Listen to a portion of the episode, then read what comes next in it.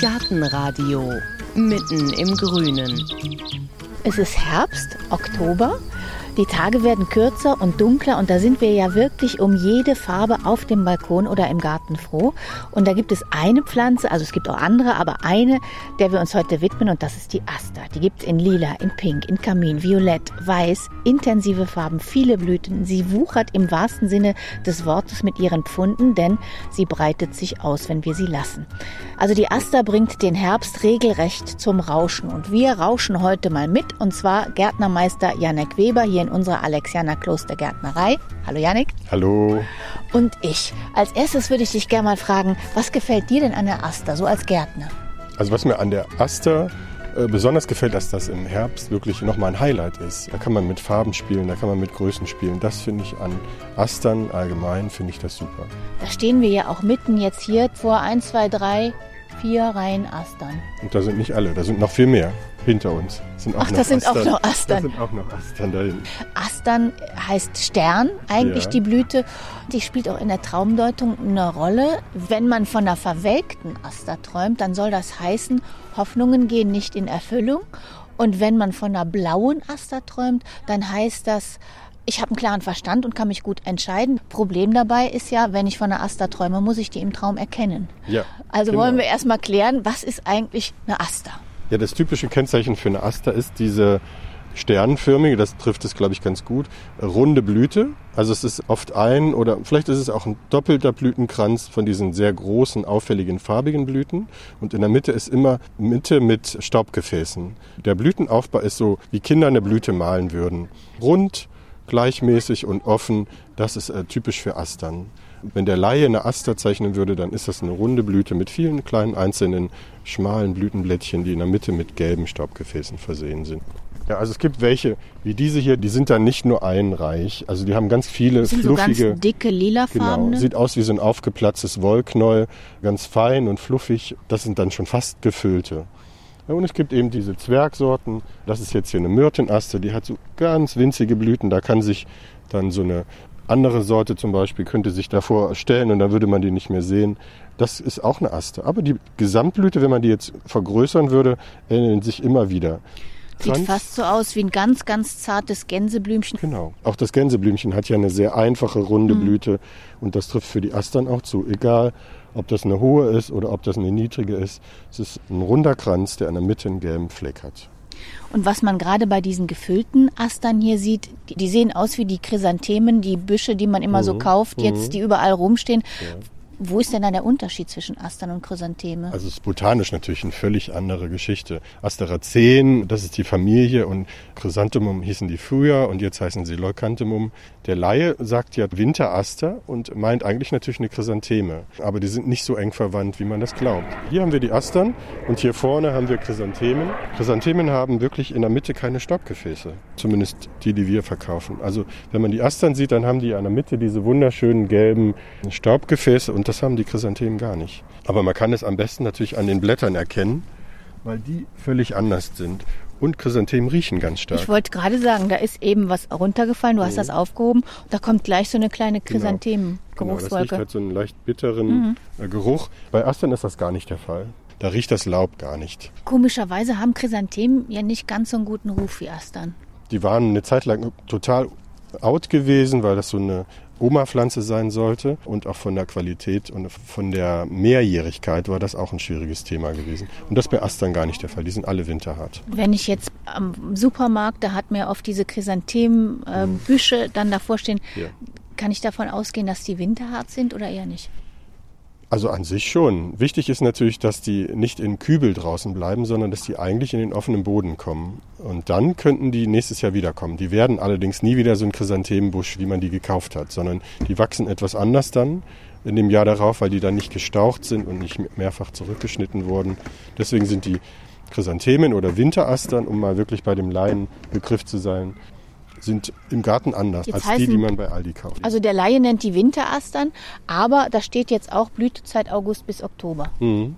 ich komme Also- mit den Chrysanthemen auch nicht über den Winter Nein, draußen. nein, also durch den Winter selber nicht. Also meistens schaffen die wirklich den November noch und wenn es äh, gut läuft, vielleicht auch Anfang Dezember, aber durch den Winter auf keinen Fall.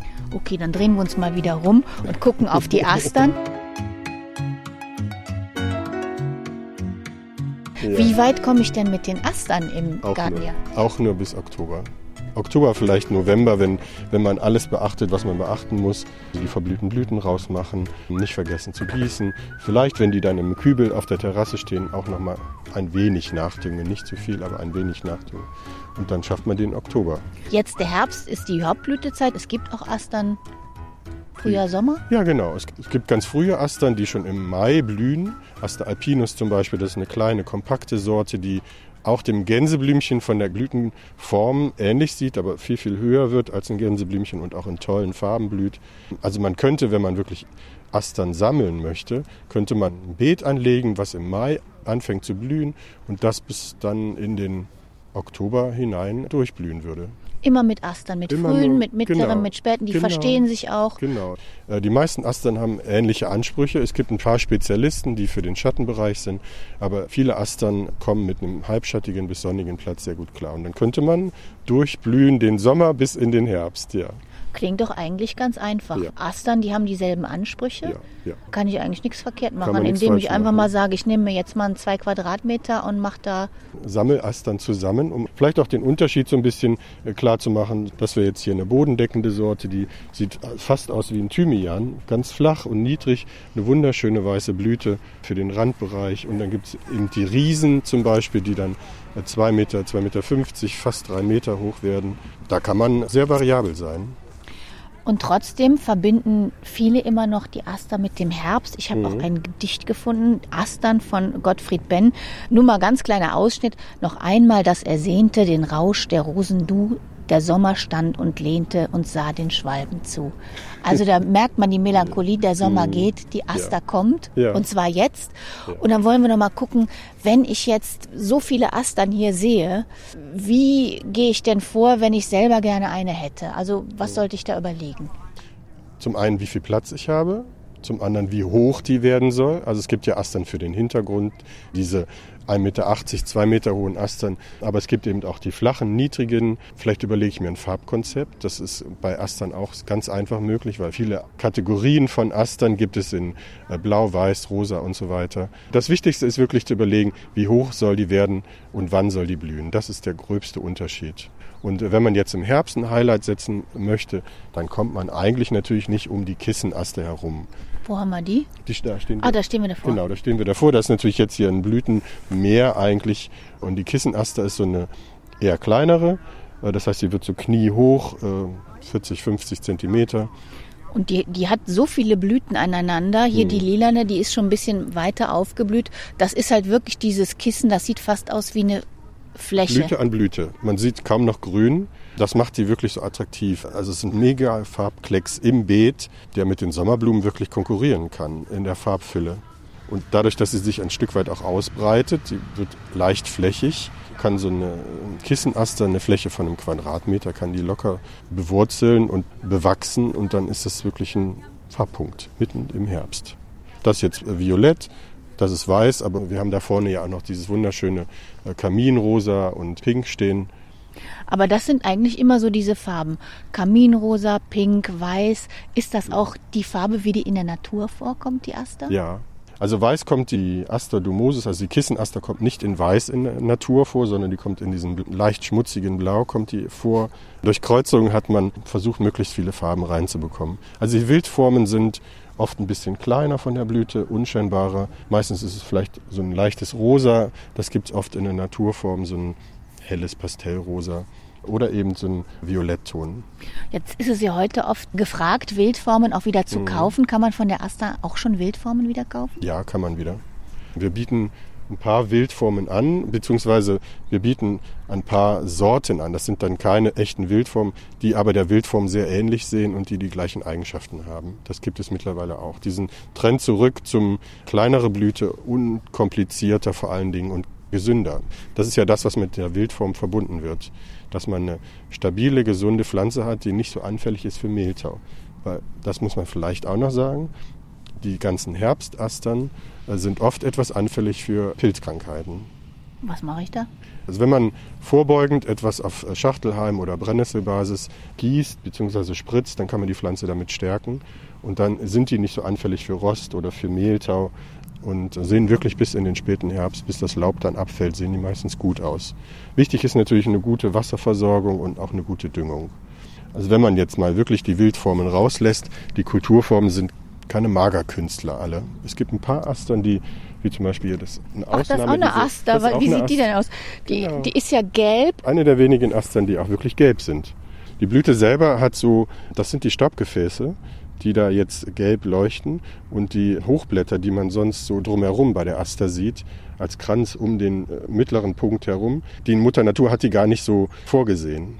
Und das ist eine der wenigen gelben. Die sehen so ein bisschen aus, als ob sie mit Füßen in der Steckdose geschlafen ja. hätten. Jetzt ja, stehen genau. die Haare so zu Berge. Ja, aber es ist eine sehr schöne. Und äh, mittelhoch wird die auch und die bringt dann im Sommer wirklich nochmal einen tollen Farbklecks da rein. Gelb, eine Wildform. Goldhaar, Aster astalinosiris. So sieht die dann aus. Der Name sagt es manchmal schon. Es gibt Waldastern, Alpenastern, Bergastern. Die ja. gibt es fast überall auf der, der Welt, Welt, oder? Mhm, genau. Also das heißt, das muss ja auch irgendwie eine Klimakünstlerin sein, dass ja. die mit vielen verschiedenen klimatischen genau. Zonen zurechtkommt. Das kommt die. Also die ist wirklich vom Tropenbereich bis in die Steppen oder in die Taiga beziehungsweise in den nördlichen, fast an den Polarrand ist die wirklich verbreitet. Egal ob Südkugel oder Nordhalbkugel, die gibt es überall der Fachmann sagt so Neuweltastern und Altweltastern, das heißt, er meint europäische, asiatische und einmal äh, nordamerikanische, südamerikanische Astern. Die Aster ist, glaube ich, das ist so ein Universalmodell, gerade weil die über die Blüte so einfach aufgebaut ist und Mutter Natur hat die verteilt über die ganze Welt, weil das so perfekt funktioniert. Das ist ein super Landeplatz für die Insekten. Staubgefäße sind direkt zu erkennen. Jedes Insekt kann sich da was runterholen und davon fressen. Das ist also der Arounder in dem Blumenbereich, ja. Ist auch eine sehr große Familie. Und ist ja auch oft der Allrounder im Garten, verbreitet ja. sich ja auch sehr gerne im Garten eigentlich genau. die Astern. Ne? ja, es gibt Astern, die sehen sich auch schon leicht aus und verbreiten sich über die Maßen. Aber es ist etwas, wo man nicht darauf verzichten sollte. Also ein Garten ohne Astern, um mal abgewandelt von Karl Förster zu sagen, wäre kein schöner Garten. Gibt es so ein besonderes Asternland? Also es gibt ja viele Züchtungen, die kommen aus den USA bzw. aus Nordamerika. Ursprünglich kommen da diese Aster Novi Angeli und Novi Belgii her, diese äh, Raublattastern und die Glattblattastern, die auf der Rückseite hier stehen. Das sind äh, Nordamerikaner. Und das Laub, gerade bei den Raublattastern, ist auch nochmal toll, weil das auch nicht so anfällig ist für Mehltau. Durch diese leicht raue Oberfläche ist ein toller Hingucker. Das sind jetzt hier die großen Astonovi Angeli, also die Raublattaster und die Glattblattaster. Äh, das sind die Riesen unter den Astern. Und da hatten wir jetzt gerade schon wieder eine Unterscheidung Raublatt und Glattblatt. Also ja. nicht nur die Blüten unterscheiden sich bei den Astern, sondern auch die Blätter. Genau, das könnte man sehr schön fühlen. Die Oberfläche ist bei den Astern sehr unterschiedlich. Dann ist natürlich auch die Blattgröße unterschiedlich. Hier haben wir jetzt eine Herzblattaster. Das ist jetzt eine für den etwas schattigeren Bereich. Das ist eine Ausnahme. Das ist, könnte man fast als Waldaster bezeichnen. Das hat ein sehr großes Blatt. Das hatten wir aber, glaube ich, schon mal in einer Sendung mit Schatten, dass die Schattenpflanzen natürlich die Möglichkeit haben, viel mehr Blattmasse zu bilden, weil die nicht so viel verdunsten. Und hier an den Rauen sieht man, die kommt aus den Steppen, aus den trockenen Steppen. Die hat ein kleines Blatt, was weniger verdunstet.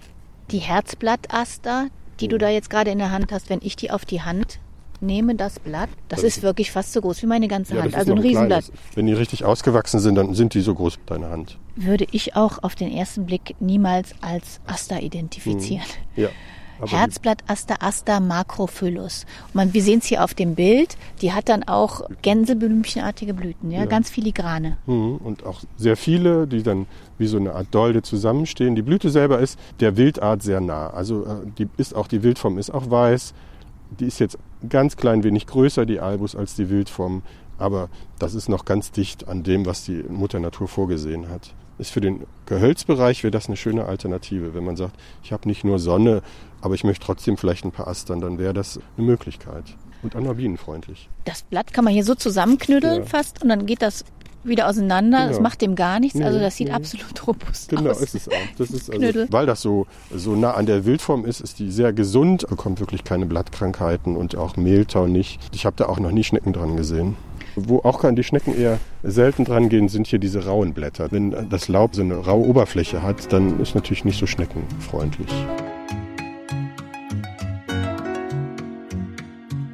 Wir haben jetzt hier zum Beispiel eine tatarische Aster. Das ist also auch Nein. einer Wildform, einer Wildform sehr ähnlich. Die Blüte ist wirklich eine sehr schöne kleine Blüte in einem Violettton. Die Wie wäre eigentlich die so groß wie du. Also ich sag mal 1,70 Meter wäre gelogen, aber ein, Ja, ja, genau. Also ich habe auch schon eine gesehen, die im Garten war. Die war dann wirklich so groß wie ich, 1,80, 1,82. Ja, die Blüte ist klein, etwas unauffällig, aber es ist die Menge der Blüten auch und es ist auch das Besondere am Wuchs und an diesen äh, sehr unkomplizierten Pflanzen, weil auch die eben züchterisch kaum verändert wurde. tatarische Aster. Und Mhm. die hat wirklich einen ganz dicken Stängel, fühlt sich auch wieder ganz rau an, macht den Schnecken also auch das Mhm. Genau. Leben schwer. Ja. Mhm. Auch die Blätter, die sind so gezackt und sind auch ganz rau, als ob sie kleine Widerhäkchen Ja, genau, hätten, wenn man genau. da so drüber streicht. Hier hört man auch. Ja. Die ganze Pflanze ist absolut widerstandsfähig. Man sieht ihr das an, da ist nichts zerbrechlich oder so. Was schön ist, der Stängel ist sehr gerade. Für den Schnitt kann man den perfekt verwenden. Für die Vase, wenn man das möchte. Es ist wirklich ein Highlight im Beet. Und man sieht auch hier die Blüten. Da sind wirklich eins, zwei, drei, vier, fünf, sechs. Ist eine Dolde. Also Dolde. sind so Blütenstände, da Genau. merkt man, das wird dann so ein kleiner, in dem Fall blauer Puschel Genau, obendrauf. genau, das wird wirklich so ein Blütenmeer im oberen Bereich, fast Blüte an Blüte. Eine einfache, ungefüllte Blüte, die auch wieder insektenfreundlich ist. Also die Aster-Familie hat sehr unterschiedliche Auftritte. Und sie ist ja auch sehr unterschiedlich kräftig im Wuchs. Mhm. Bei welcher Aster würdest du denn sagen, aufpassen, die macht sich den Garten untertan? Also wir haben hier vorne zum Beispiel eine, die empfehlen wir Leuten. Das ist die Aster ageratoides. Das ist, die sieht jetzt erstmal sehr Harmlos, aus. aus. Ja, wie eine kleine Staude. So ein bisschen mm, violett, rosa ist ein bisschen blass, trotzdem sehr schön. Man sieht auch, wenn das aufgeht, ist das ein einziges Blütenrauschen. Die hat den Vor- oder eben den Nachteil, dass sie sehr viele Ausläufer bildet. Äh, Die wandert und die wandert sehr extrem. Wenn der Boden sehr gut ist, und das hoffen wir ja meistens, dass der im Garten gut ist, äh, dann bildet die wirklich zwei Meter, zweieinhalb Meter lange Ausläufer, die irgendwo dann auftauchen. Also ein bisschen vergleichbar mit Bambus. Wir empfehlen das an Standorten, wo der Boden sehr schlecht ist, wo der Boden sehr fest ist, sehr lehmig ist, weil die sich dann natürlich nicht über die Maßen ausbreitet, sondern auch ein bisschen an ihre Grenzen kommt und kämpfen muss. Aber die kommt eben mit dem lehmigen Boden noch besser klar als zum Beispiel eine Kissenaster oder eine Raublattaster oder Alpenaster, die jetzt im Frühjahr blühen würden. Dafür empfehlen wir die. Durch den schweren, lehmigen Boden, wo die Ansprüche etwas schwierig sind, hält man die in Grenzen. Aber im guten Boden hat man ganz schnell ein Problem. Das ist die asiatische Wildaster. September, Oktober Ja. blüht die. Genau, genau. Und hier daneben haben wir eigentlich das Gegenteil davon. Das ist diese ganz, ganz frühe, weil die fängt ja schon im April, fängt die schon an zu blühen. Das ist die erste im Jahr. Die heißt Happy End, lustigerweise, die Genau. erste im Jahr. Ja, genau. Das ist jetzt die rosane, die heißt Happy End. Die gibt's auch noch in Blau, in Weiß. Das sind die ersten Stars unter den Astern. Klein, kompakt, niedlich und eine wunderschöne, einfache Blüte auch. Pflege, kann man all diese vielen Astern irgendwie über einen Kamm scheren? Nur ein Stück weit. Also Dünger brauchen die alle. Nicht über die Maßen. Also ich würde sie nicht überdüngen, sondern vielleicht im Frühjahr Hornspäne oder irgendeinen anderen Langzeitdünger, vielleicht einen organischen Langzeitdünger nehmen und dann den Rest des Jahres ab und zu mal etwas nachdüngen. Durstig sind die. Ja, da gibt's auch Unterschiede. Also es gibt eben die Steppenastern, wie zum Beispiel die Tatarenaster oder diese Myrtenaster. Die sind nicht die großen Säufer, aber es gibt eben die, die aus dem Gehölzrandbereich kommen oder vielleicht sogar aus Sumpfniederungen kommen, die dann natürlich deutlich mehr Wasser benötigen. Also die Familie ist so groß, äh, dass man da äh, so pauschal leider nicht sagen kann, das ist immer richtig. Aber was ich bei der Aster, die so vielfältig ist, ganz schön finde, wenn ich jetzt so durch die Reihen gehe und sehe die Namen, dann kann ich eigentlich immer schon ableiten, Steppenaster Mhm. Ja. oder so, das Ja. ist was für trockene Standorte. ist genau. eigentlich ganz einfach. Genau. Die Aster heißt ja auch Freiland Schmuckstaude. Also das heißt aber auch, Astern sind unbedingt was für draußen. Eine Aster würde ich wirklich nur kurzfristig. Also jetzt, wenn eine blüht, könnte man die vielleicht für eine Woche ins äh, Zimmer setzen, für eine Feier oder für ähnliches, aber es ist wirklich eine Freileinpflanze. Also es gibt, natürlich ist das nicht alles fürs Beet, sondern man könnte das auch im Balkonkasten setzen oder in den Kübel vor die Haustür. Da hätte ich jetzt gar keine Bedenken. Aber im Zimmer, da kann man lieber einen Strauß Astern aus dem Garten nehmen und den dann in die Vase stellen. Und auf das ist eine gute Schnittblume. Ja, ist eine perfekte Schnittblume. Egal ob die kleinen oder auch die deutlich größeren, die haben immer einen sehr schönen geraden Stiel, der auch gut Wasser nachsaugen würde. Astern ist eigentlich in der Floristik ein großes Thema. Ja. Also Und sind alle Astern was für den Kübel? Im Prinzip schon, ja. Ja, also selbst die hohen ähm, müsste man etwas überlegen. Also es gibt ja diese, wo wir gewesen waren bei den Raublattastern, die ja deutlich über 1,80 Meter werden. Äh, da müsste man einen sehr großen Kübel haben, in den Hintergrund setzen und dann könnte man das machen. Auf der Terrasse stelle ich mir das sehr schön vor. Und wenn wir jetzt mal so ein richtiges Herbstrauschen erzeugen ja. wollten, welche Astern würden wir dann jetzt mal kombinieren? Dann würde ich auf jeden Fall für den Vordergrund die ganzen Kissenastern verwenden. Sollen wir die mal zusammenstellen? Ja, genau. Da hast du jetzt zwei. zwei wunderschöne blaue. Blue Lapis heißt die Sorte. Das ist eine Aster dumosus, also eine Kissenaster. Fülle ist im Herbst ja sowieso eigentlich das Wichtigste, dass man nicht kleckert, sondern wirklich klotzen. Der Garten wird ja jetzt viel leerer. Das ist jetzt die Astern plus die Gräser. Das ist jetzt das Highlight. Und alles andere ist ja im Rückzug begriffen. Deswegen ich hätte jetzt hier eine Gruppe von den Kissenastern genommen. Dazu hätte ich vielleicht noch ein paar von den kleineren Kissenastern genommen. Hier. Die haben wir auch in allen Farben. Das ist so ein ganz schönes äh, Himmelblau. Und was halt, das ist zwar nicht mehr Thema Aster, aber was dazu noch gehört, sind die Gräser. Die lassen sich perfekt miteinander kombinieren. Die gehören eigentlich dann in den Hintergrund. Ein, zwei Gräser, das ist jetzt hier eine Rutenhirse. Und davor setzt man zwei, drei von den Lampenputzergräsern und Herbstarrangement hat man dann eigentlich fertig. Ach, und ich hätte gedacht, gerade wenn ich mit Gräsern anfange, weil die ja höher werden, dann ist es auch schön, wenn man höhere Aster nimmt, damit die so ineinander rauschen. Das könnte man auch machen, genau. Also wir haben hier zum Beispiel, das ist jetzt eine Glattblattaster. Die gehört in den Hintergrund, weil die deutlich über einen Meter 50 werden kann.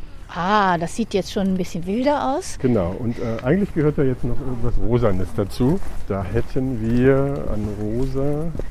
Ähm, hier kommt ein bisschen genau, was rosa. Wir könnten hier die Myrtenaster nehmen, die ist jetzt natürlich noch ein bisschen scheu, aber in zwei Tagen ist die aufgeblüht und dann ist das rosa, rosa, rosa. Wir könnten mal die äh, Tatarenaster probieren im Hintergrund. Das gibt dann etwas anderen Charakter. Was mit der weißen hier? Das ist genau, das wäre etwas, das nennt der Laieaster, das ist Boltonia, ist der botanische Name. Das heißt Sternwolkenaster. Das war mal auch botanisch eine Aster, aber man hat diese Familie wirklich nach und nach getrennt. Aber das läuft auch unter Aster. Die wird auch etwa mannshoch, wenn die nicht geschnitten wird im Mai. Dann wird die größer als ich bin. Man sieht auch hier wieder das Gänseblümchen und die Aster ist irgendwie ist ein Thema. Man kann wirklich von der Farbkombination her nichts verkehrt machen. Entweder es ist ein bisschen mehr pink oder blau oder lila oder weiß, aber es passt wirklich alles ganz einfach immer zusammen. Genau. Und das, also jetzt haben wir hier Thema blau-violett. Ich finde es eigentlich äh, reicht das schon. Also wenn man nur so ein, auf der Terrasse eine Herbstecke anlegen möchte, dann hat man damit eigentlich schon die sichere Bank. Was ich noch fragen wollte, wir haben ja schon gehört, dass die Astern, wenn sie jetzt nicht gerade auf der Terrasse im Kübel stehen, sondern im Garten, unheimlich sich verbreitern. Mhm. Also richtige Brecher werden im Garten. Mhm. Wann ist denn die beste Zeit, wenn ich jetzt mal sage, ich gebe vielleicht meinem Nachbarn welche ab, ich teile die mal? Im Frühling, wenn die austreiben die, man lässt das über Winter so am besten so stehen und Ende Februar, Anfang März, wenn die Frühlingsblühe anfangen und dann die Stauden ganz frisch austreiben und noch kleine Blättchen haben, dann wäre der Zeitpunkt, um die Aster mit dem also Spaten hochzuheben und dann zu teilen, einfach rauszunehmen, zu teilen. Das wäre sowieso bei fast allen Astern so äh, ganz schön, wenn man die alle drei, alle vier Jahre mal rausnimmt, äh, viertelt oder halbiert und dann wieder ein Teilstück einsetzt weil die haben ein bisschen die Eigenschaft, dass die, wenn die zu alt werden, dann äh, verkahlen die in der Mitte. Dann ist in der Mitte oft ein Punkt, wo dann nicht mehr so äh, toll durchgetrieben wird und dann nimmt man die alle drei, vier Jahre hoch, teilt die und setzt die mit frischer Erde wie ein, Stück ein und hat äh, drei Stück, die man den Nachbarn schenken kann oder woanders hinsetzt. Und das ist ja auch dann eigentlich eine preiswerte Ja, Pflanze, ja. weil die kaufe ich einmal und kann die dann einfach immer Genau, weiterteilen. Genau. Und Und man könnte Beete nach und nach vergrößern damit, wenn man das möchte. Man kann die über Kopfstecklinge vermehren, aber das ist für einen Laien, muss man das gar nicht, weil die so einfach zu teilen sind mit dem Spaten und auseinanderzunehmen. Das ist das Simpelste und Unkomplizierteste, was man machen kann. Und sie soll sich ja auch sehr gerne selber kreuzen. Ja, Also kann das auch sein, dass ich dann in ein paar Jahren, dass meine Astern ganz anders ja, aussehen? ja, das ist es. Gerade Aster die Kissenaster, die Glattblattaster, aber auch die Raublattaster, äh, da stellt man das fest, die sät sich leicht aus. Dann kommt die aber nicht in der Farbe wieder, wie man dies die ursprünglich vorgestellt hat. Da hat man dann eine weiße Raublattaster und die Kinder davon sind dann leider rosa. Und wie sieht's mit der Größe aus? Wir haben ja die ganz kleinen, die Kissenaster Mhm. und dann eine andere große, wenn sich dann so ein Bernardiner Aster, sag ich mal, mit einer Ja, Dackelaster paart, wie sieht die Ja, dann aus? Das tun die leider nicht. Das tun die nicht. Also sie kreuzen sich in ihrer Gruppe, also die Glattblattastern mit den Glattblattastern, aber die sind dann doch weit genug voneinander äh, botanisch entfernt, dass sie sich nicht. Es gibt sicher Fachleute, die kreuzen die miteinander, aber das passiert im Garten eher selten. Also, wenn wir jetzt noch mal ganz kurz gucken, was ist das Wichtigste, was wir uns jetzt merken müssen für unser Herbstrauschen mit Astern? verschiedene Größen zu nehmen, verschiedene Farben zu nehmen und gut kombinieren mit Gräsern oder ähnlichem, was im Moment als Begleitgrün da ist. Es ist nicht kompliziert. Man kann fast alles miteinander kombinieren. Und der Volksglaube sagt, dass wenn man eine Aster verschenkt, dann darf man sich selber was wünschen. Man darf aber nicht sagen, was. Oh, Jetzt könnten wir das so machen. Entweder ich schenke Ja. dir eine oder du schenkst Ja. mir eine. ja, genau. Oder wir schenken uns gegenseitig Ja, eine und genau. dürfen uns Oh. beide was wünschen. Ach, das ist ja super.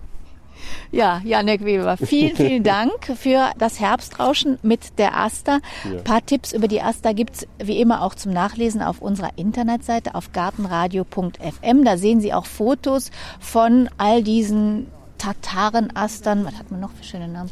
Wir hatten die Alpenaster, Bergaster, Raublattaster, Glattblattaster. damit man sich mal vorstellen kann, was es alles gibt. Ich sage Dankeschön fürs Zuhören. Mein Name ist Heike Sikoni. Machen Sie es gut. Danke, Janik. Tschüss.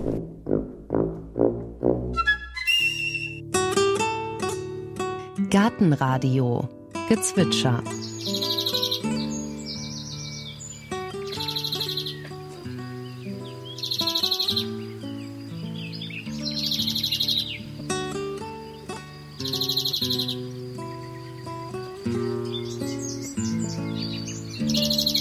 Das war die Zaunammer. Gartenradio Ausblick. In der nächsten Folge, da wird's scharf, aber so richtig. Ich bin nämlich auf einen Chili-Züchter gestoßen. Der hatte einen Vortrag unter der Überschrift gehalten, war Alexander von Humboldt ein Chili-Aficionado, also ein Chili-Liebhaber. Alexander von Humboldt, der große Naturforscher, in diesem Jahr wird ja sein 250. Geburtstag gefeiert. Und da gab es eben diesen Vortrag. Dass Humboldt ein Chili-Liebhaber war, ist nicht unwahrscheinlich, denn er ist ja jahrelang durch Südamerika gereist und das ist das Heimatland des Chili. Ich wollte also wissen, was hat er jetzt gemeinsam, der Humboldt mit dem Chili, und bin nicht nach Südamerika, sondern nach Südtirol gefahren, wo der Wirtschaftsprofessor Rudolf Kerschbarmer in seinem privaten Garten hunderte Chilisorten anbaut. Unter anderem die schärfste Chili der Welt. Und eins habe ich festgestellt, genauso wie Humboldt ist sich auch Rudolf Kerschbarmer für keinen Selbstversuch zu schade. Im Jänner wollten wir wegfahren und da standen noch hunderte Stauden rum. Viele haben wir getrocknet und dann habe ich an Freunden verschenkt. Und dann war noch der Carolina Reaper übrig. Also das ist der ultrascharfe. Und da habe ich mich nicht getraut, den irgendwie zu verschenken, weil da bringt man die Leute ja um. Und dann ist mir nichts Kleiders eingefallen, als alle Früchte, die ich gefunden habe, klein aufzuschneiden und habe den dann im Treber, das ist ein Schnaps, hat halt 40 Grad oder 45 Grad. Und ich habe da so ein Wegglas genommen, den äh, Carolina Reaper reingeschichtet. Und der stand dann drei Monate da in der Sonne und wir waren in Australien und dann kamen wir zurück.